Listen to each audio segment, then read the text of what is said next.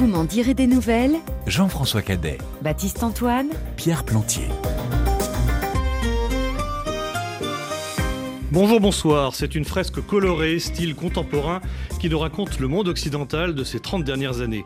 Celui du terrorisme et des tueries de masse, de la piraterie informatique et du darknet, de la précarité des travailleurs immigrés et de l'ubérisation de la société.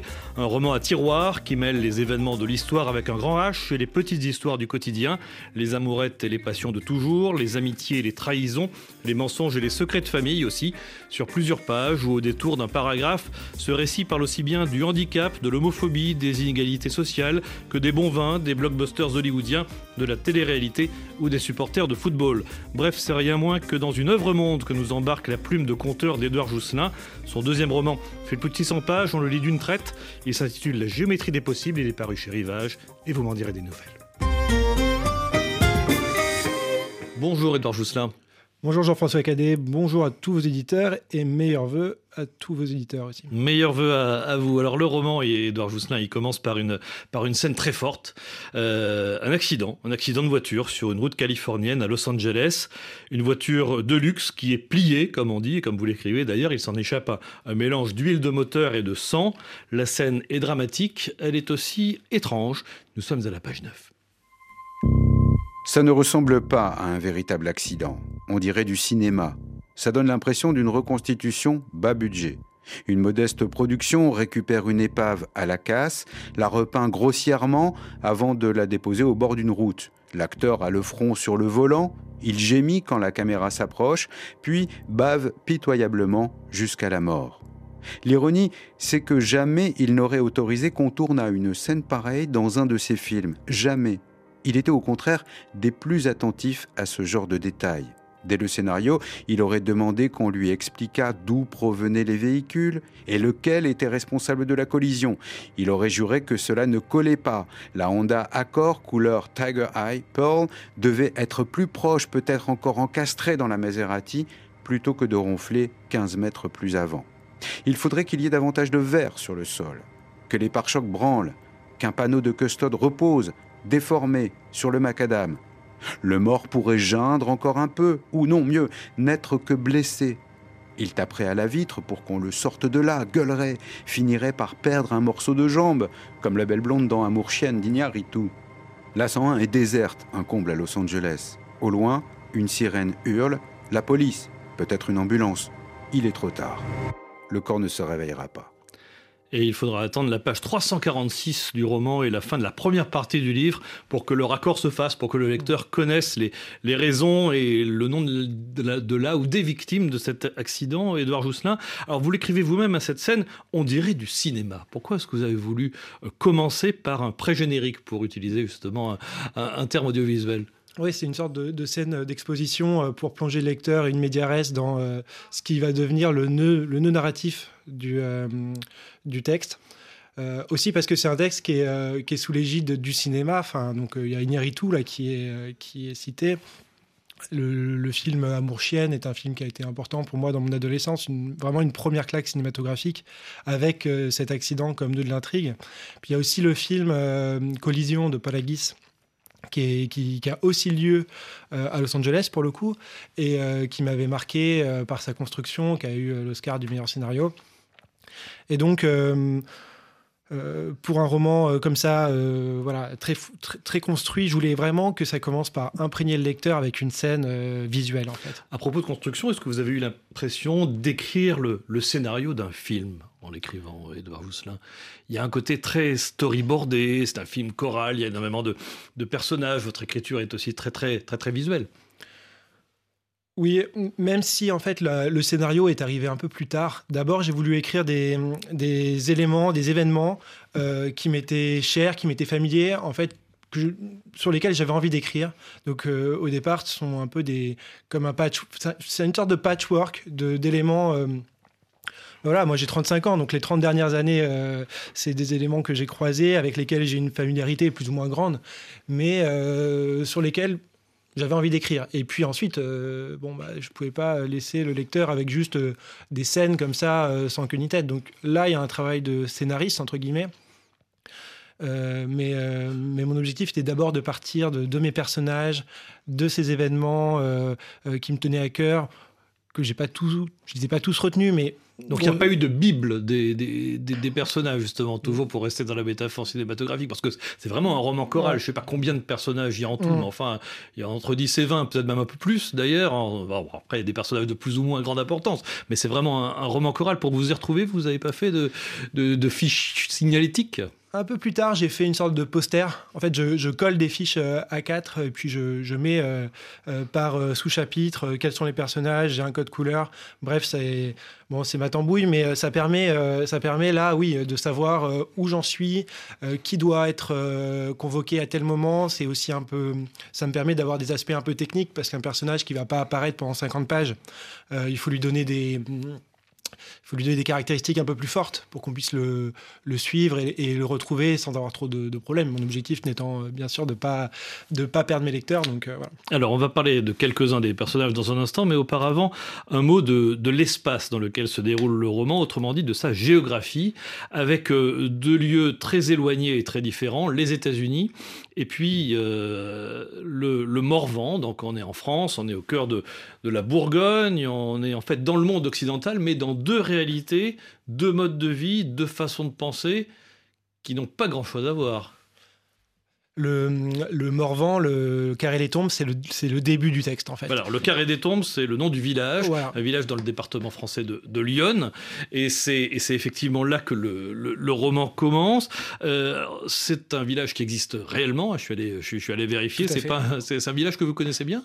C'est un village dans lequel je suis tombé lors d'une course en vélo. Euh, enfin, je ne suis pas tombé de vélo, hein, je rassure les auditeurs. Je suis arrivé dans ce village euh, alors que je faisais une traversée du Morvan en vélo. Et, euh, et là, euh, bon, il y avait trop d'éléments euh, romanesques en fait pour que je passe à côté. Donc il y a ces sarcophages qui, euh, qui sont euh, dans cette ville. Oui, c'est un village qui est construit sur des morts. Il est construit sur la mort. En fait, c'est comme un. Vous savez, quand on est petit, on parle des, des cimetières indiens. Il faut surtout pas construire sa maison sur un cimetière indien. Et donc ce village, ce que je trouvais intéressant, c'est que donc il avait une mythologie autour de lui, une mythologie qui remonte à, à l'histoire de Saint Georges. C'est une mythologie qui est pas claire. Il y a plusieurs histoires. Et, et oui, donc ça, c'est une mythologie qui nous ramène dans le passé, dans le, au Moyen Âge. Et de l'autre côté, il se trouve que pas longtemps après, je suis allé à Los Angeles. Et en fait, Los Angeles, c'est aussi un territoire de création de mythologie. Notamment euh, les, films, les, blockbusters et les films de super-héros. Et donc, en fait, le lien, parmi les liens qui se, font, entre, liens qui se font entre le Morvan, Carré les Tombes et Los Angeles, que tout oppose, en fait. En effet, vous avez raison, c'est l'Occident, mais tous les oppose. Il y a ces mythologies, ces super-héros qui sont à la fois euh, très éloignés, mais en fait peut-être très proches, en tout cas qui nous, qui nous disent plus ou moins les, les mêmes histoires. Quoi.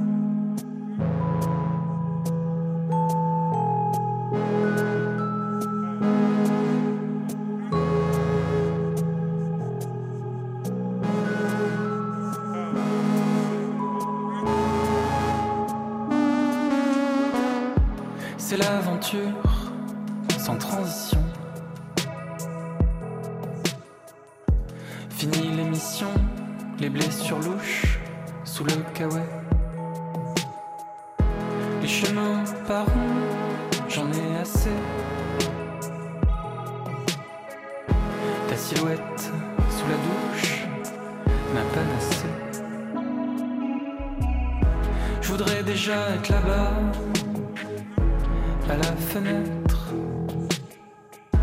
de tes ambitions. J'aimerais dire oui à tout et tout du long. Les chemins par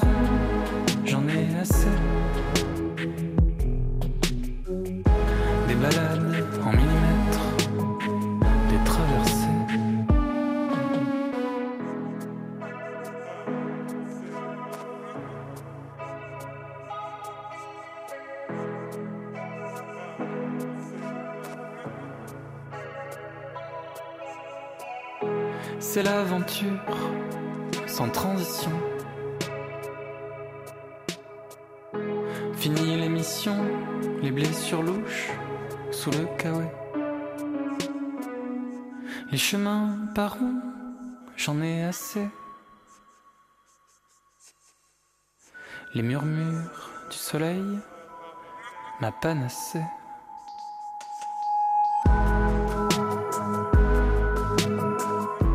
Sans transition, Mathias Seno, coup de cœur des médias francophones publics dans VMDN sur RFI, un titre qui fait partie de la playlist RFI de ce mois de janvier que notre ami Hugo Casaligno verra nous présenter euh, dans une petite demi-heure à la fin de cette émission. VMDN autour du nouveau roman d'Edouard Jousselin, La géométrie des possibles, paru aux éditions Rivage, et le fil principal de ce récit commence par un enterrement dans ce fameux village du Morvan qui s'appelle donc Carré-les-Tombes, l'enterrement d'un vieux monsieur, Lucien Michaud, 88 ans, un homme fier de ses médailles, euh, qui a témoigné dans les lycées de son passé historique, un passé de résistant à l'occupant allemand pendant la Seconde Guerre mondiale.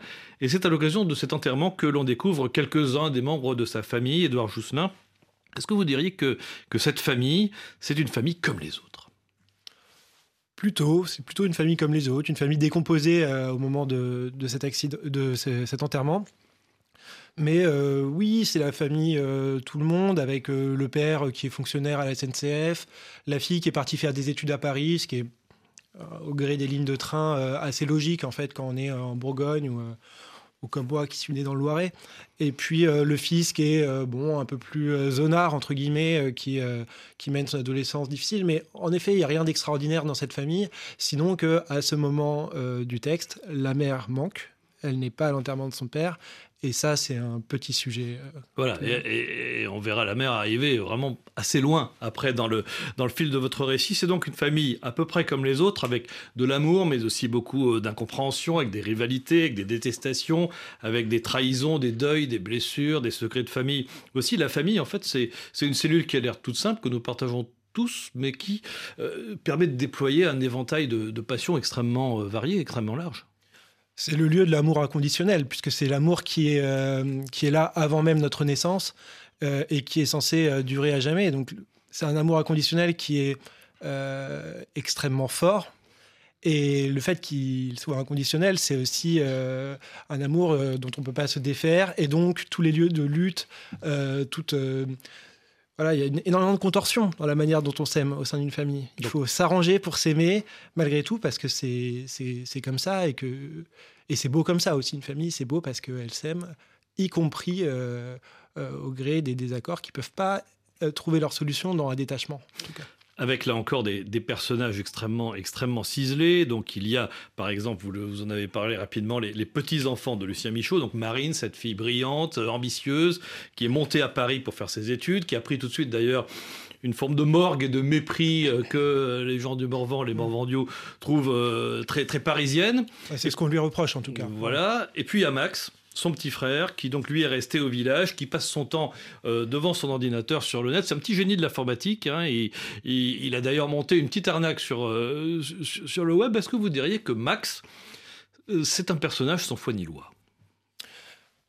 Max, c'est un personnage, oui, il a un petit côté un peu nihiliste comme ça. Donc, en effet, lui, ce qu'il veut, c'est faire ses petits trucs. Il est, en fait, il est très attaché à la satisfaction de ses besoins. Euh, qui sont pas très étendus. Il a des besoins sexuels, donc il a sa petite copine. Euh, qu'il traite pas forcément très bien et puis ensuite il la euh, méprise souverainement on peut le dire elle est pas très maline en plus la petite copine c'est l'impression qu'on a en tout cas dans la première partie du livre au, début au, début, au début, elle s'appelle Clarisse Clarisse Malcuit alors là évidemment vous n'avez pas choisi ce nom là complètement au hasard c'est un nom qui lui va bien Malcuit oui, disons que il y a des noms comme ça euh, quand on s'appelle mal cuit, c'est vrai que c'est pas de chance parce que ça donne euh, le flanc à pas mal de, de, de moqueries. Euh, mais alors en fait, moi Clarisse Malcuit, ce que j'aime bien, c'est que justement l'avantage de faire un texte qui dure sur 30 ans, c'est qu'elle va pouvoir se cuire et et puis devenir devenir un personnage beaucoup plus maître de son destin et, euh, et de sa destinée que, que ce qu'on pourrait euh, imaginer quand elle se fait. voilà, Max la traite, il lui fait l'amour et puis va-t'en, quoi. Donc. Voilà, donc il y a effectivement l'un des duos euh, importants du, du livre, euh, c'est Max et, Clarisse, mais vous aimez d'ailleurs beaucoup les duos. Hein. Il y a le frère et la sœur, il y a les couples mm. d'amoureux, il y a le mari et la femme, il y a la mère et le beau-père, il y a le petit frère et le grand frère, il y a le fils et, et, et le père. Beaucoup de vos relations fonctionnent par deux. C'est pratique pour les dialogues. Oui. Ça permet au lecteur de suivre. Euh, Fitzgerald disait un roman, c'est euh, de la description, euh, c'est des bonnes descriptions entrecoupées de bons dialogues. Donc euh, des, des- des duos, ça permet des bons dialogues. C'est important pour faire, euh, je pense, respirer le lecteur et puis pour redonner un rythme au texte. Et plus généralement, moi, je trouve que le- la puissance de l'émotion, elle se fait soit seule, avec soi-même. Euh, donc, ce sont souvent des émotions un peu compliquées, un peu plus négatives. Et puis, euh, sinon, elles se partagent. Et euh, elles se partagent parfois plutôt dans l'intimité. Donc, le duo, il est assez pratique aussi de ce point de vue-là. Vous parliez de bon dialogue, c'est quoi un bon dialogue, Edouard Jousselin? Un bon dialogue, il doit pas être trop long pour pas pour pas devenir bavard. Et hum, en fait, il doit être crédible. Et ce qui est assez intéressant en littérature, et je pense que c'est pareil au cinéma, c'est que pour être crédible, il doit être assez différent des dialogues réels. Donc, il y a un rythme à trouver, il y a une musique. Euh, et puis euh, ensuite, euh, si on a du talent, on est capable de trouver une voix à chaque personnage. Et là, on, atteint, en, cochant toutes ces cases, des dialogues normalement qui, sont, qui font mouche. Alors, beaucoup de duos, on le disait, il y a aussi deux temporalités dans ce roman, avec en fait deux points de départ. 2012, donc l'année de la mort de, de Lucien, et puis un flashback qui nous fait remonter à 1995, année de l'attentat d'Oklahoma City aux États-Unis, archive de nos confrères de France 2 du 19 avril 1995. Début de journée, en plein centre d'Oklahoma, une violente explosion et cet immeuble de 9 étages s'effondre. Un immeuble qui abritait des services du FBI, les services secrets américains, mais aussi une crèche. Ces deux enfants-là ont de la chance, ils ne sont que blessés, mais au moins 12 d'entre eux sont morts. L'explosion a été très violente, elle a été entendue à 50 km de là. J'ai senti l'immeuble tout entier se fissurer. Et à côté de l'endroit où j'étais assise, juste à côté de moi, le sol s'est effondré.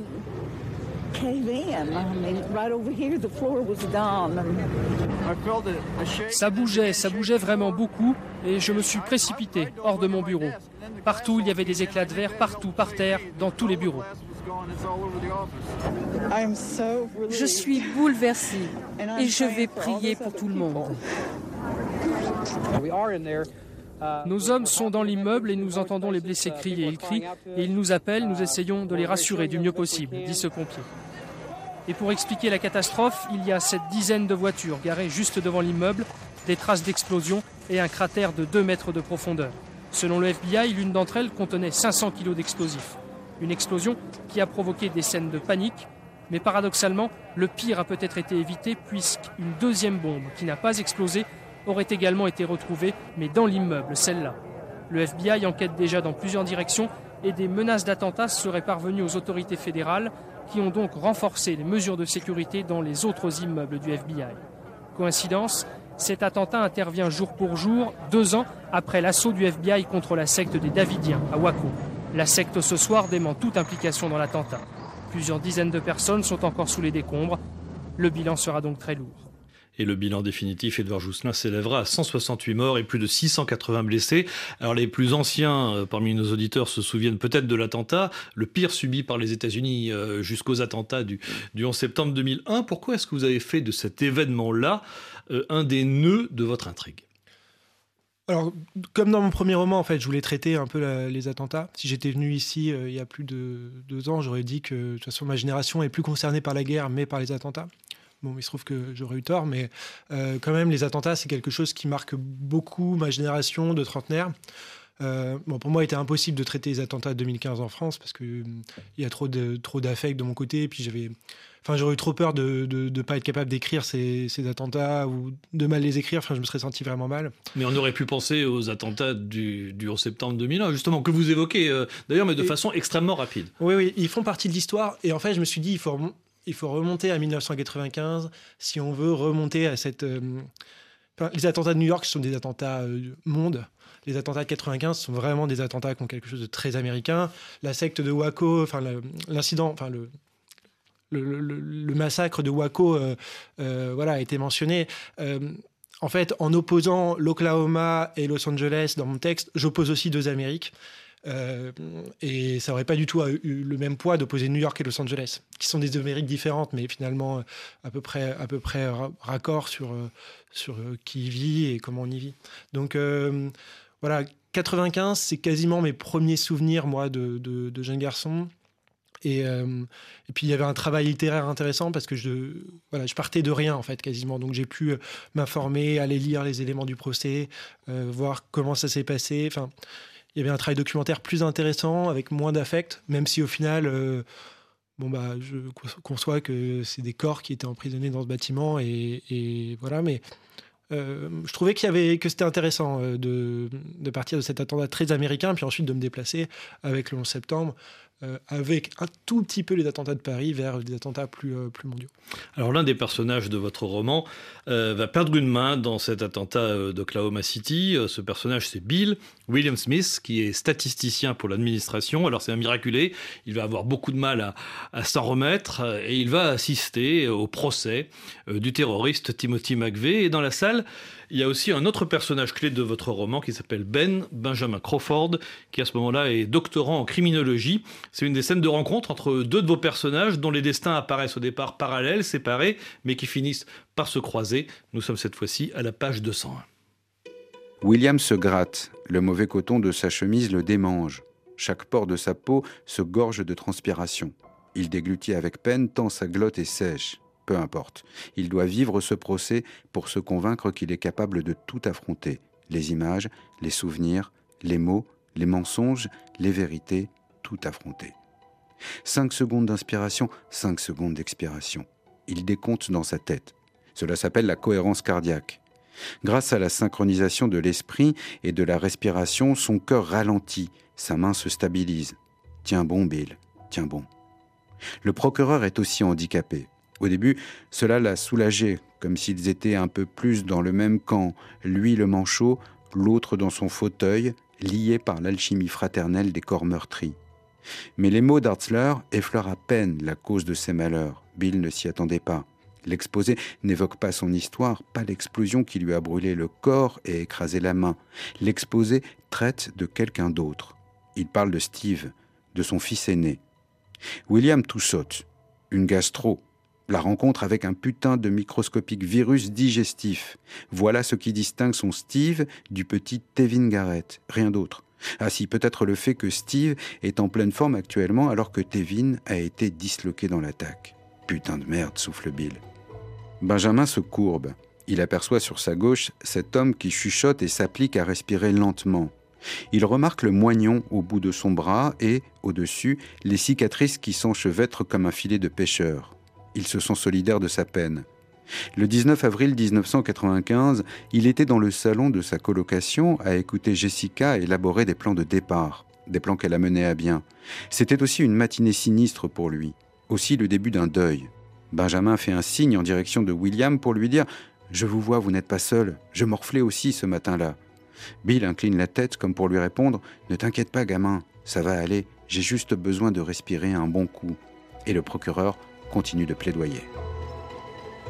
Voilà, scène, euh, scène émouvante, Edouard Jousselin. Est-ce que vous écrivez aussi euh, quelques lignes plus loin que pour Benjamin, je cite, tous ces procès de tueurs, de terroristes, de psychopathes, ce sont des crashs, des crashs de la société, de l'éducation, des forces et des souffrances, des pères, des crashs de l'espèce tout entière. C'est aussi ce que vous pensez vous-même ah oui, totalement. Je pense que, en fait, c'est tellement absurde si on prend froidement les affrontements euh, que mènent les humains entre eux. Euh, ça ne veut pas dire qu'ils n'ont pas de sens, ça ne veut pas dire qu'il n'y a pas de cause à conséquence, mais c'est tellement absurde que ça survienne comme ça qu'on se dit, quelque part, on s'est craché collectivement. Et on a dû euh, avoir une série d'actes, euh, peut-être une série d'actes rationnels d'ailleurs, qui conduisent à un crash. Et on s'en rend compte trop tard, on s'en rend compte lors des procès. Timothy McVeigh, bon, il se trouve que moi, voilà, j'ai lu. en fait, c'est typiquement quelqu'un qui s'est craché. Alors, c'est un monstre, hein, attention, il a tué euh, pratiquement 200 personnes, et puis il y a tout ce qui suit, hein. il, y a, les morts, et puis il y a les, les fantômes ensuite qui poursuivent les survivants. Mais c'est quelqu'un qui s'est craché, et c'est absurde. Et en fait, quand on regarde son histoire, c'est absurde. Mais bon, on se rencontre toujours dans les procès, et là, ça sera sans doute toujours comme ça. On se rencontrera, on se rencontrera tout ça toujours un peu trop tard. Alors les États-Unis, c'est euh, le pays des tueries de masse, et là aussi vous en êtes nourri euh, dans le roman. Votre regard sur la société américaine apparaît euh, d'un bout à l'autre, mais il y a quelques phrases comme ça qui sont, qui, sont, qui sont assez marquantes. Vous écrivez par exemple que les Américains passent leur vie à défendre des idées qu'ils n'appliquent jamais dans leur quotidien. Qu'est-ce que vous voulez dire par là? Je pense qu'ils ont une vision mais en fait, ça, vaut aussi pour les Occidentaux, une vision très libérale et très progressiste d'eux-mêmes, très en faveur de. En fait, ils ont une forme d'inadéquation entre ce qu'ils pensent ou ce qu'ils croient penser et la manière dont ils agissent. Ça, c'est quelque chose que, que je reprends assez tôt au moment où, j'évoque la relation des Américains avec un migrant euh, et, en fait, je reprends euh, ce migrant d'un texte de, de T.C. Boyle que j'ai adoré, qui, s'appelle America. Et c'est typique. Un migrant mexicain. Un migrant mexicain, tout à fait. Et c'est typique l'histoire euh, de démocrates bien, bien libéraux, en fait, mais qui, face à. avec un mode de vie auquel ils croient et, qui, qui, pensent être progressistes, et qui, au final, se retrouvent apeurés et, euh, et se comporter comme, euh, les, comme des xénophobes. Donc voilà, je pense que c'est un sujet euh, de, bah, un sujet qui, nous occupe, qui nous occupe actuellement en France d'ailleurs, sur comment pense, qu'est-ce qu'on croit penser et comment on agit. Et souvent, la manière dont, on pense penser est, très différente de la manière dont, on agit, ce qui prouve qu'on a tendance à, se voir un peu mieux qu'on est. Alors Steve, qui est le, fils de, Bill, hein, le, personnage victime de, l'attentat qu'on évoquait à l'instant, euh, lui, euh, il voit le monde à travers les, comics, et donc il est complètement dingue, euh, accro à, à, une saga adaptée au cinéma qui s'appelle The Last Fighters, les derniers combattants, et vous écrivez que les euh, comics en disent long sur notre civilisation. Il raconte, écrivez-vous, Edouard Jousselin, les monstres tapis dans les caves de nos sociétés. Est-ce que le comics, c'est un bon moyen de lire, au fond, le contenu de l'âme humaine?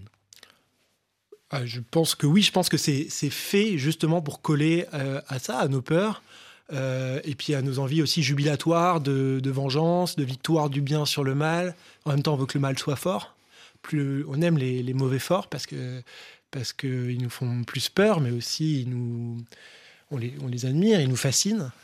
Donc euh, oui, oui, euh, je pense que, que dans toutes ces œuvres, y compris ces œuvres d'imagination euh, pure, il y, a quelque chose d'assez essentiel sur la manière dont on pense et sur la manière dont on est, nous autres civilisations. Par civilisation, j'entends essentiellement les Occidentaux.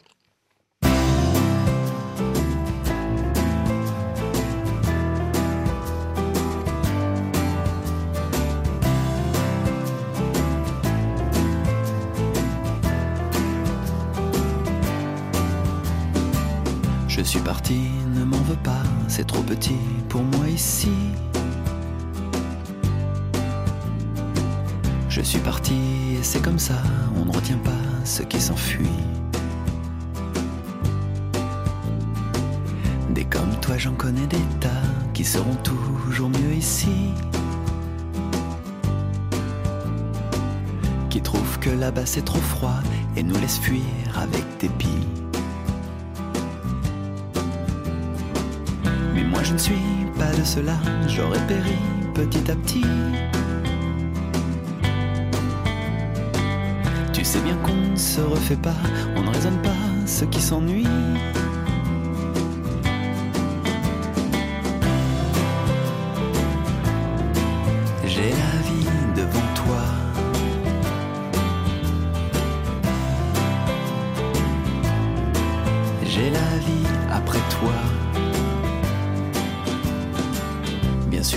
Qu'il restera toujours une part de moi ici. Celle qui sommeillait dans tes bras et n'osait s'avouer jusque-là. Des choses que je ne te dirai pas, qui n'auraient pas leur place ici. Des choses qui sont trop loin de toi, quand on s'en va, c'est qu'on s'enfuit.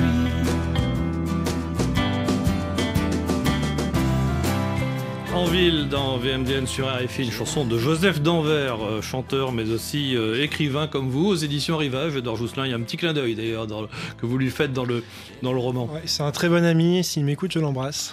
Eh bien, nous aussi, on le, on le salue, on lui souhaite aussi nos, nos meilleurs vœux. Je me souviens très très bien de l'émission avec, euh, avec lui il y a quelques mois.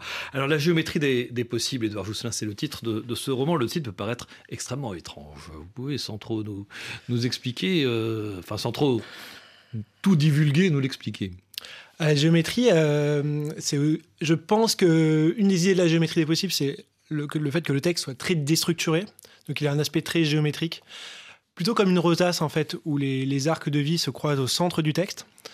Et puis ensuite, il y a un petit peu dans chacun de nos vies des trajectoires. et ces trajectoires, elles peuvent être planes, elles peuvent être courbes, elles peuvent être heurtées. Et, et bon, bah voilà, les possibles, c'est c'est ce qu'on met derrière ces trajectoires. Est-ce que est-ce qu'on est acteur? Est-ce qu'on subit Souvent, d'ailleurs, dans ce texte, c'est un petit peu les deux. Alors, texte déstructuré, disiez-vous, Edouard Jousselin, est-ce qu'il y a une dimension mathématique, voire géométrique, dans votre façon euh, d'écrire et dans votre façon d'aborder euh, le monde dans lequel nous vivons? Alors j'aimerais vous dire qu'il y a le nombre d'or qui se cache quelque part, mais c'est pas le cas du tout. C'est pas le cas du tout. Non, en fait, ça s'est fait. Euh, enfin, non, non, il y, a, pas. Il y a juste une. En fait, c'est l'objectif, c'est juste l'attention narrative. Donc euh, peut-être qu'il y a une... Euh, attendez, l'attention du verbe attendre ou l'attention de quelque chose qui se tend? En permanence L'attention dans le sens se tendre. se tendre. Tenir le lecteur. Tenir le lecteur en haleine. Sur 600 pages, en fait, il faut pas perdre le lecteur, c'est assez important.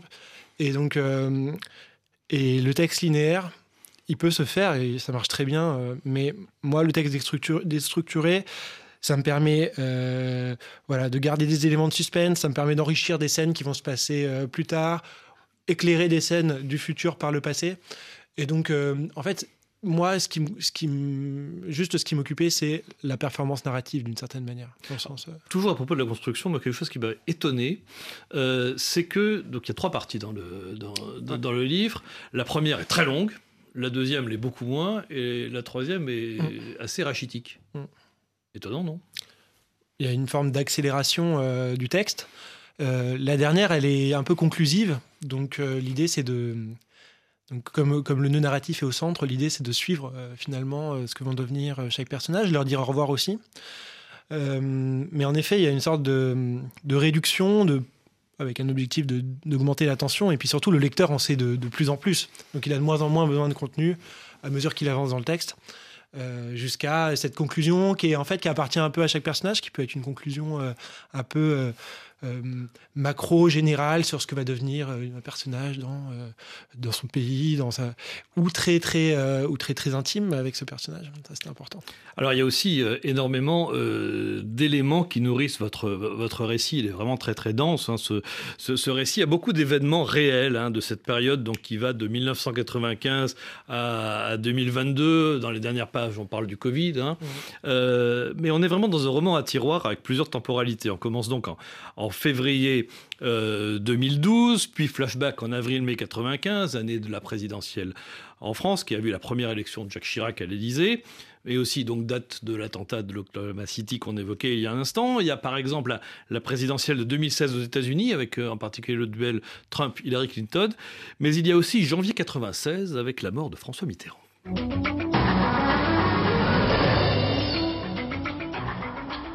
L'ex-président de la République, M. François Mitterrand, est mort euh, ce matin à Paris à l'âge de 79 ans des suites de son cancer.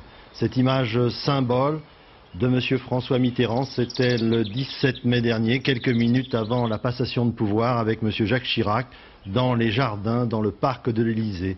Il aimait la nature, il avait tenu à se promener une dernière fois dans ce parc où il avait vécu pendant 14 ans, de septennat, en compagnie euh, de son médecin. Il était déjà euh, très marqué par la maladie qui devait l'emporter quelques mois bah, plus et ces mots, Edouard Jousselin, sont ceux du présentateur de France 2 de l'époque, Daniel Bilalian. Vous les avez transcrits intégralement, ces mots, de même d'ailleurs que le, que le micro-trottoir qui suit. Ça dure à peu près 5 pages dans, euh, dans le livre qui peut sembler assez long. Pourquoi est-ce que vous avez choisi d'y consacrer autant de lignes? Alors, en fait, c'est quand j'ai vu euh, le reportage donc sur, euh, sur euh, la, chaîne YouTube de l'INA, je me suis dit, ah oui, en fait, beaucoup de choses se sont passées en 20 ans, y compris la manière dont on parle des personnes, la manière dont on interroge les gens dans la rue. Aujourd'hui, ce serait impossible de faire cette, cette vidéo. Et je trouvais que là, on touchait à, à voilà, à une époque. Moi, mon roman, il passe d'une époque à l'autre, mais il faut que j'ai des marqueurs forts sur chaque époque. Et donc là, c'en était un. Par ailleurs, je trouvais ça serait intéressant d'un point de vue du rythme d'aller quasiment dans le documentaire. Complètement, c'est très étonnant. Ouais, tout comme euh, le, tout comme le, le procès de McVeigh parfois est, retranscrit mot à mot. Sur 600 pages, en fait, on, peut se permettre. Vous dites que c'est un roman euh, assez dense. Je trouve qu'il est même assez gras, et donc euh, on peut se permettre Alors que sur un roman de 200 pages, je pense que ce serait, ce serait sans doute abusif pour le lecteur d'avoir d'avoir des passages aussi longs juste de retranscription. Alors ça, c'est un moment en télé. Il y a un autre moment en télé important, c'est une émission de, de télé-réalité. Ça aussi, c'est un élément qui représente bien l'époque dans, dans laquelle vous avez grandi? Oui, bah moi je suis la génération euh, Star Academy Love Story. Donc euh, quand j'avais 12 euh, ans, j'étais, je regardais ça tous les soirs quasiment. enfin bon, j'avais pas toujours le droit, mes parents m'écoutent peut-être, donc je regardais quand je pouvais. Et puis, et en fait, ça, ces émissions, en fait, sont hyper polissées par rapport à ce qui est devenu la télévision et les émissions de télé-réalité aujourd'hui. Donc là, j'en imagine une qui est complètement loufoque, mais en même temps. Mais qui est assez crédible, finalement. Qui est assez crédible. Bien, oui. Donc c'est la piscine. Voilà, les, les, candidats sont dans une piscine pendant euh, deux mois euh, en, en, maillot de bain et ils ne peuvent rien faire en dehors de la piscine.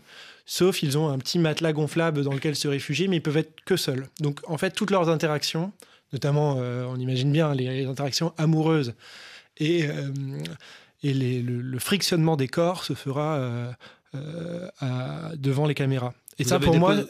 Vous avez déposé l'idée, non parce que Mais en fait, je me dis qu'en démol, euh, sera sans doute très intéressé.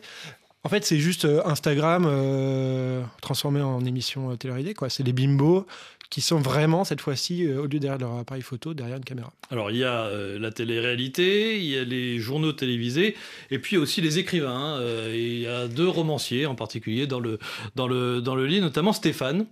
Euh, qui dit euh, à un moment donné, c'est plutôt à la fin du, roman, qu'il veut lui-même en écrire un et un grand roman. Et il ajoute Ça signifie que je dois faire résonner le monde contemporain avec la grande histoire. Alors, cette phrase de Stéphane, est-ce que vous la reprenez à votre compte, Edouard euh, Jousselin Est-ce que vous avez voulu écrire un grand roman à travers la géométrie des possibles? Alors en fait, cette, phrase, elle est un peu second degré, donc c'est un personnage assez, assez ridicule en définitive, Stéphane. C'est pas le personnage le plus sympathique du livre non plus, d'ailleurs. Tout à fait.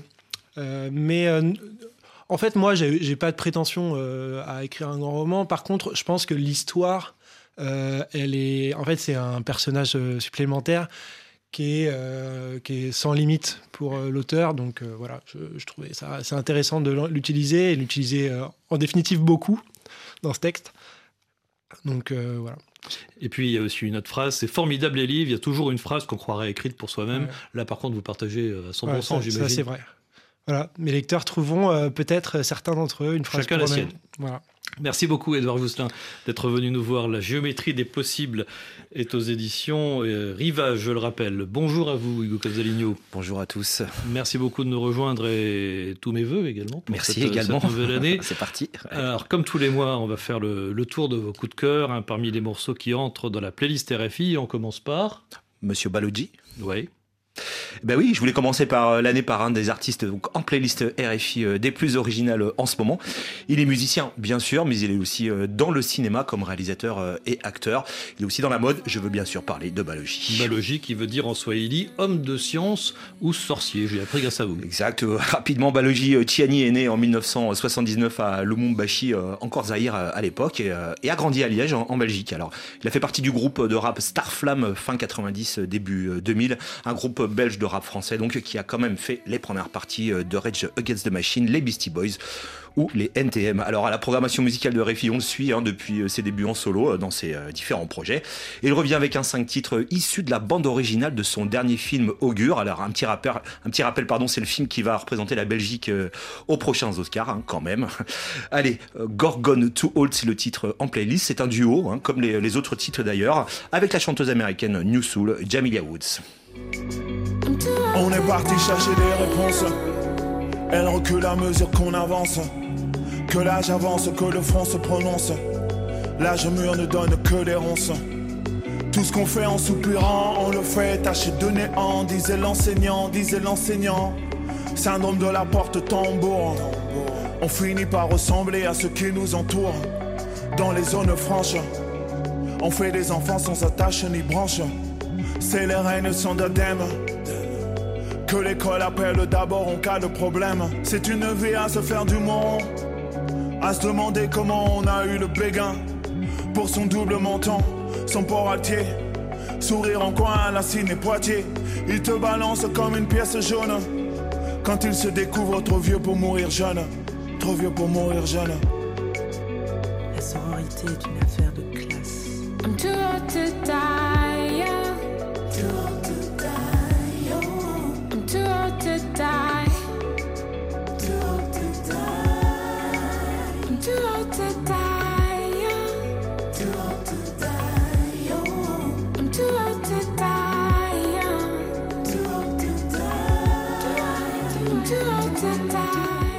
Allez, on continue euh, cette découverte de la playlist du mois de janvier sur RFI avec vous Hugo et avec la nouvelle signature euh, des éditions Maison, RFI Talent, euh, la chanteuse Eda Diaz. Oui, Eda Diaz euh, est franco-colombienne et son truc, c'est la cumbia. Alors personnellement, je suis toujours impressionné par euh, le succès d'un tel courant euh, musical aussi populaire hein, que la cumbia, car il faut savoir que c'est une musique qui est née euh, du mélange des trois cultures, c'est-à-dire africaine, amérindienne et européenne. Mais c'est surtout une musique de bal dans les villages, c'est ça qui est impressionnant. Oui, euh, d'ailleurs on retrouve de la cumbia aujourd'hui dans, dans tous les pays euh, d'Amérique latine. hein. Oui, même au Brésil et même en France, on fabrique de la cumbia. En tout cas, à la programmation musicale de RFI, on a toujours été attentif à ce courant musical. Alors, Eleonore a Arbelaes, pardon, plus connue sous le nom de Eda Diaz, a tout pour elle. hein. Et comme tu l'as dit, nos éditions RFI Talent euh, ne s'y sont pas trompées en la signant.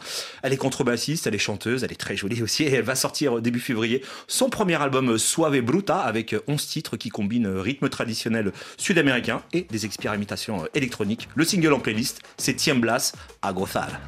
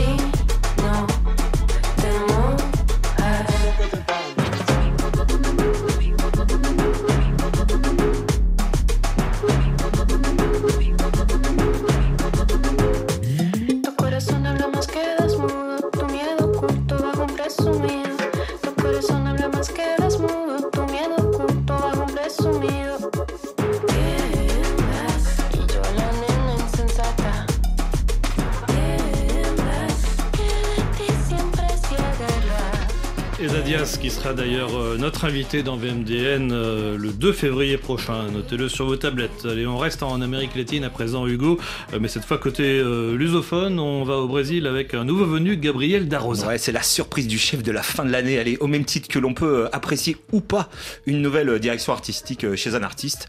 J'adore personnellement aussi lorsqu'un label comme le label californien Stone Throw, hein, créé par l'excellent Peanut Butter Wolf, est connu pour éditer du hip-hop ou de l'extrap hip-hop, se lance dans un style qui lui ressemble absolument pas. Oui, à l'image donc de ce nouvel artiste Gabriel Darosa qui nous offre une MPB, la musique populaire brésilienne. Oui, rapidement, Gabriel Darosa est né dans la campagne euh, au sud du Brésil et il plonge littéralement dans la musique grâce à un père DJ. Et lorsqu'il va le déménager euh, à Los Angeles, lui aussi va devenir euh, DJ.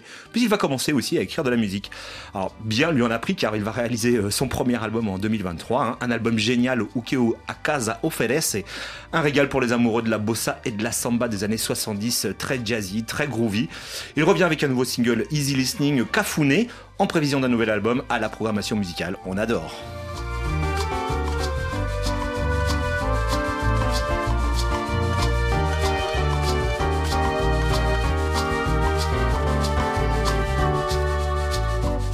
Cheio de olhos para meu amor. Um e e. Cheirinho gostosinho do jeitinho que eu gosto, amor. Foi todo esse carinho que me fez te amar. E esse até então, vagabundo malandrão, cedeu as rédeas do coração pra você. Enquanto o amor aguentar minhas mazelas, que venham muitas primaveras e com elas muito mais nosso querer.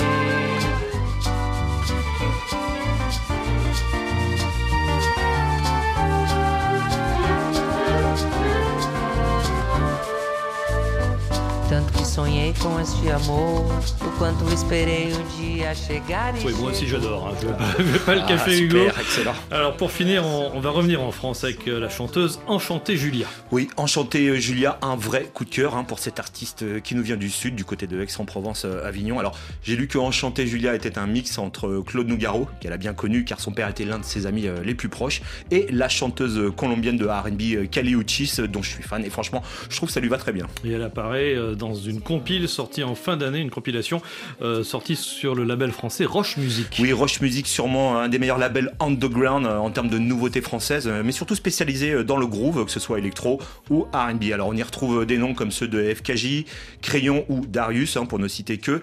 La compile dont tu faisais référence s'appelle House of Groove. On y entend tous les artistes de Roche Music, comme son nom l'indique, sur de la house music, mais aussi du RB, comme ce titre d'Enchanté Julia, avec le chanteur Losa Pardo, Sois pas pressé.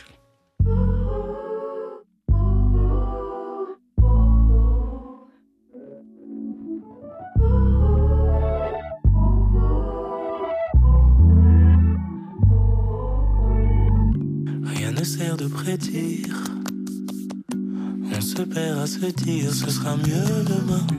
Des plans sur la comète. Des si et des promesses, une histoire sans fin. Apprécions l'instant. C'est précieux, sois pas pressé. Perché sur le fil du temps. Parfois j'aimerais rembobiner.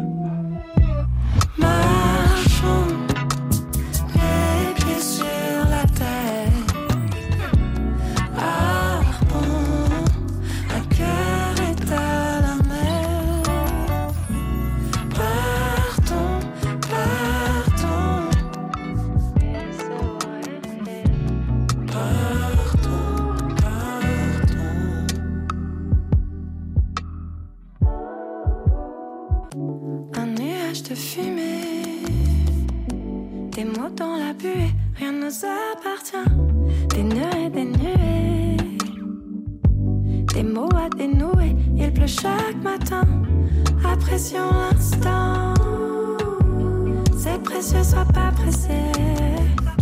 Perché sur le fil du temps,